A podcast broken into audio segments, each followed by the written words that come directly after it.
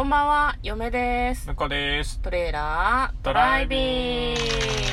はい、始まりました。トレーラードライビング。この番組は映画の予告編を見た嫁と婿の夫婦が内容を妄想していろいろお話ししていく番組となっております。運転中にお送りしているので安全運転でお願いします。はい、今日はですね、本当に運転して、えっ、と、映画を見に来たんですけど、はい。まあ、その間にね、収録しようかっていうことでね、はい。はい、収録に入っております。今日ね、えーああの、テネットの2回目をね、はい。見ようかなと思ってるんで、この後ね、まあ感想会をまたあげるかもしれないという。あげるかもしれない。ない。予習はバッチリですね。予習そうですね。だいぶ、だいぶ情報を入れてから見にそう来てますからね。そうそうそう。だから今回見て結構つながる部分が多いんじゃないかなと。なんかね、あのー、1回見てハマった人は2回目の方がより面白いとか言いますからね。う。ん、あとね前回はね iMAX で見たから音がすごく良かったんだけど、嫁はね iMAX で見るとあ撃たれてるって思っちゃうんだよね、よくわかんないけど。いやいやいやだから銃撃戦とかさアクションシーンとかでさも自分が攻撃されたように感じてしまうんです、うん。音響が良すぎて。そう。妄想が激しい。激しいからこの番組が成立してるとこない。あ確かに。確かにうん。その通りです。まあ、そういう感じでテネットが楽しみなんですけれども、うん。今日はまた別の作品を妄想していきたいというふうに思っております。今日妄想する作品はこちらのぞみ2020年10月9日公開108分の映画です。はい。来週末公開ってことかな、そうはい、こちらですね堤幸彦監督と堤真一さんが初タッグをダブ組んだ。ル包みってことですか？ややこしいね、うん、どっちかにしてほしい。ははい。い。でまずは予告編の方を復習して内容を妄想していきたいと思いますお前その顔の傷どうしたんだっていうふうに高校生の高校生大学生かな、息子さんがお父さんから言われております。顔になんか引っ掛け傷。結構大きめの傷ができてるんだよね。でも理由を言わない男の子は。なんでなんだろう？なんかねすごく一軒家に住んでいる幸せな家庭の様子が最初映し出されます。堤幸彦さんとあと石石田ゆり子さん。あとは妹がいて、お兄ちゃんがいて、4人家族。郊外に住んでいる絵に描いたような幸せ一家って感じ。はいはいその妹さんはね、あの、家庭教師の先生をつけるみたいな話もあったりして、みんなで仲良く暮らしているんですが、ある日、夜に、そのお兄ちゃんが、特に何も言わずに出ていく、外に。はいはいそして帰ってこなくなる。で、その翌日なのかな？同級生がどうやら亡くなったらしい。ということが耳家族の耳に飛び込んでくるんですね。で、そのまま息子も行方不明になってしまう。うんうん果たして息子は加害者なのか被害者なのかみたいな話になっていく。なんかこう家の壁に人殺しって書かれたりとかもする。行方が分からなくなってるからなのか何かこう関わりがあるっていうことが報道されたのかその辺は予告編の中ではちょっと明らかにならなかったんですけど、まあ、息子が消えた日に事件が起こってしまったと。で息子は殺人犯なのかそれとも被害者なのか、うんうん。息子さん死んでる可能性もあるみたいな話もあると、でお父さんとお母さんでそれぞれこう考え方が違うと。生きて戻ってきてほしい例えば殺人犯であったとしてもってことだよね。戻ってきてほしい。もしくは息子を信じたい。でも逆に信じたいってことは息子が被害者っていう可能性もあるよね。そうだね、うん。だから殺人は犯してないっていう。そうそうそうそう。妹さんの方も、うん。あのだったら一層死んでてくれた方がみたいなうん。雰囲気になってたしね。そうお母さんは守りたいっていう気持ちがあるらしくって、まあ、仮に殺人犯であっても生きて帰ってきてほしい派なのかなと思うんだけど本当に究極の選択だよね。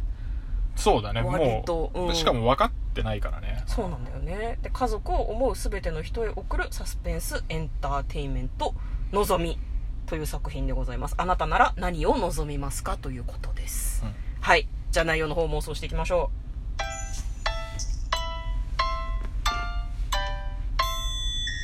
トレイヤードライビング。うなんでなの？いやちょっと暗い暗い系だったからさ少し明るくしとこうかな。え何そんなさ BGM で明るくなるとでも？いやいいまあ合間ぐらいいいじゃないよ。あまあ確かに、ね、合間ぐらい。これでもあれだね内容の妄想っていうか、うん。今さっきこうもあの予告編で喋ったようなところがどうなの、っていうところが一番気になるよね。自分たちならどうするかっていうところだよねまあ、だから一個はお父さんが言うように、ん。えーっと生きてなおかつ、えーっと殺人犯とかではないっ無関係ていうのが一番いいけど、うん。でもそのしょまあ帰ってきちゃったらね、うん。生きて帰ってきちゃったってことはイコール容疑がかけられるわけだから。そうだね。あうん。でそれをこうねなんか拭い去っていくのが大変なんだとすること大変なんだとしたらまあひ被害者であったらもううん。身の潔白が証明されるかもしれないっていう。そうだね、うん。のはあるよね、うん。でまあお母さんみたいにもうどっちでもいいから帰ってきてくれっていう、うんうんうんうんうん。殺人犯でも何でもいいから帰っ生きててくれっていうのが一番思ったりもするかもしれないし。これでも難しいのはさ思っちゃったら思っちゃうよねっていうところだよね。外でいく、ら、なんだろう正しそうなこと言ったとしてもさよぎるじゃん絶対と思う。お父さんとかうん。妹さんみたいな、うん。もう周りから、えっと殺人犯って勝手に言われ始めちゃったら、うん。いや殺人犯じゃねえよっていくら言ってもなんていうの？あの伝わらないわけじゃん。そうだね。思われちゃってるから、うん。だったらなんか遺体で見つかったらもう被害者だよねっていう状況なんだったらうん。殺人犯よりはそっちの方がいいかもしれないって一瞬思っちゃう気はするうん。よね、その気持ちはわかるっていうかね。ね、いろいろ考えてしまいそうだよね、うん。なんか生きて帰ってきて殺人犯だったっていううん。その後のことを考えちゃうとならなら被害者の方がマシっていう考え方もあるのかもね。マシっていうとなんか言葉がすごい悪いけどさ。それがそのなんか自分のためなのか息子のためなのかもちょっとわかんないけどね。お母さんもさでもあうんあのセリフではああ言ってるけどさうん。わかんないじゃんと思うのよね。ね。絶対いいのは生きて帰ってきて、うん。殺人犯でもないことがいいけど、うん。じゃあそれね。うんちょっとぐらいうん死ななきゃいいっていうことはさうん。あの結構再起不能な傷つけられ方してたとしても生きてりゃいいって考えれば、うん。被害者の方がまだマシって思ってるかもしれないでしょ。いやこれは重いわ。もう一回のんきを流しておいた方がいいんじゃないか 自分自分に置き換えようとすると結構しんどいよね。家族にそれが起こったっていう風に考えるとさ究極すぎんどっちも嫌だよ。うんこ味のカレーとカレー味のうんこ論争ぐらい嫌だよ。どっちも食わねえけどなっていう。そう。うん。あれ？私聞くたびにどっちも嫌だって思うんだけどさ、うん、どっちも嫌なのよね。いやでもね確かにねうん。難しい問題ですよね、だから思っちゃうのは止められないからね、そうだね。まあいや絶対どどの考えも頭よぎると思うよ。確かに確かに。だから映画の中ではまあいろいろあって紆余曲折あって、その他他からいろいろ勝手にジャッジメントされる時もあると思うのね、うん。息子さんは被害者に間違いないって言われる時もあれば、お前の息子が俺の息子を殺したんだ死ねって言われる時もきっとあると思う。めっちゃ人殺しとか落書きされてたからね。面白半分なのか本当に恨んでる人がやってるのか分かんないけど、でも嫁はこれは結末はどちらでもない方だと思うああ被害者でも加害者でもねただ単に別要件でいなくなってたと。そうそうそうそう。なるほどね。それはそうかもしれないうん、たまたまスマホ落としちゃってとか、なんか友達となんかスキーに行っててとか、そういう感じなんじゃないかなと思うんだけど。あったあった。20代の頃ねよくね飛ぶやついたよ。携帯も電源入れないでさうん。23日から1週間ぐらい連絡取れない時あったあっただからそういう感じなんじゃないの？反抗期じゃないけどさ、うん。なんか他の事情があっていなかっただけっていう。ただ、あそれにかなりこう家族が振り回されてしまったと。ーそうね。なうん。まあなんか結構無理にそのな感動系っていうわけでもなさそうなのがいいなと思ったけどね、うんうんうん。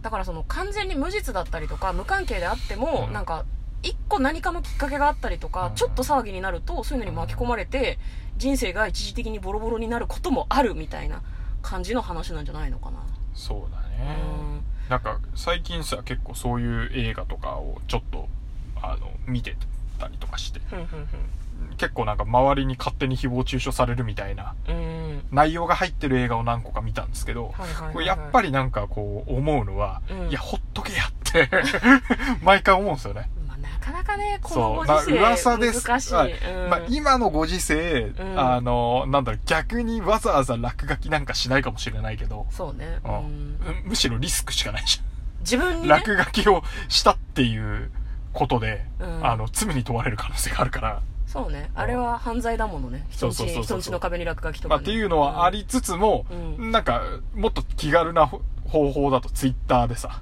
うん。あのアカウント見つけたら叩くとかはあるわけじゃん誹謗中傷とかね問題にもなってるけどね。そうそうそうそうそう、いやでもそうなんだろうな。だからそういうのもそういうのからなんかちょっと質は違うけどさうん、うん芸能人の方が不倫しましたとかもさ、はいはいはいはい。まあ、たのなんか別に自分の中で楽しんでる分にはいいけどさ。うん。実はこんなのあったんじゃないのみたいな。あまあいいけど井戸端会議ぐらいはね、あうんうんうんうん。そう。でもなんかあの壁に落書きしたりとかツイッターととかで拡散されるようなことを待ってつぶやいちゃうっていうのはやっぱなんね。うん。ほっとけやって思うんだよね。そうなんだよね。すごくない？うん、でもなんか知らずにというか面白半分興味本位、うん。えー正義感とかで、うん。そういうことに加担しやすい時期じゃない時期っていうかご時世みたいまあな時代がねあるよね。時代がね。ツールができちゃったしね、うん。まあ、そう考えるとタイトルも望みだしそんそうだからな息子無関係だったとかそんなハッピーなエンドになるかね。まあでもだから家族はいろんなく苦しみはねそのそう持っ期間に、ね、てるし、持ったよね。なんだろう落書きしてるやつは、うん。もうなんだろう犯人であってほしいとすら思ってるはずなんだよね。うん多分ね。心のなんかちっちゃいい部分で。はいはいはいはいだってそ落書きすることによってさ、うん。犯人を罰したいと思ってるだけじゃそうだね、んでそいつが犯人じゃなかった場合やばいわけじゃん。うんうん。だからやばいやばい。落書きした以上犯人であなきゃ困るんだよ。うん。なそういう望みも含まれてるっていうとどんどんね、うバイアスかかっていくしね。そうだね。うん。なんかすごいね。なんかの望んじゃうことはなんかこう止められないけど。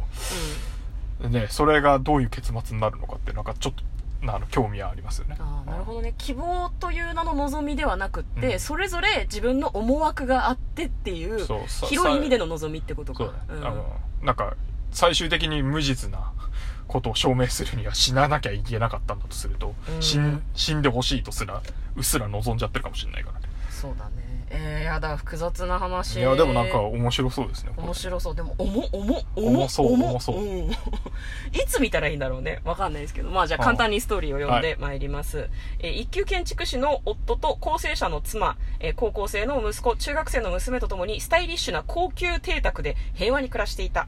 息子は怪我でサッカー部を辞めて以来遊び仲間が増え無断外泊をすることが多くなっていた、ある日息子は家を出たきり帰ってこなくなり連絡すら途絶えてしまう。やがて息子の同級生が殺害されたニュースが流れる。警察によると息子が事件に関与している可能性が高いという行方不明となっているのは3人でそのうち犯人とみられる逃走中の少年は2人。誰が犯人で被害者なのかというお話です。ということで嫁と向こうのトレーラードライビングまったねー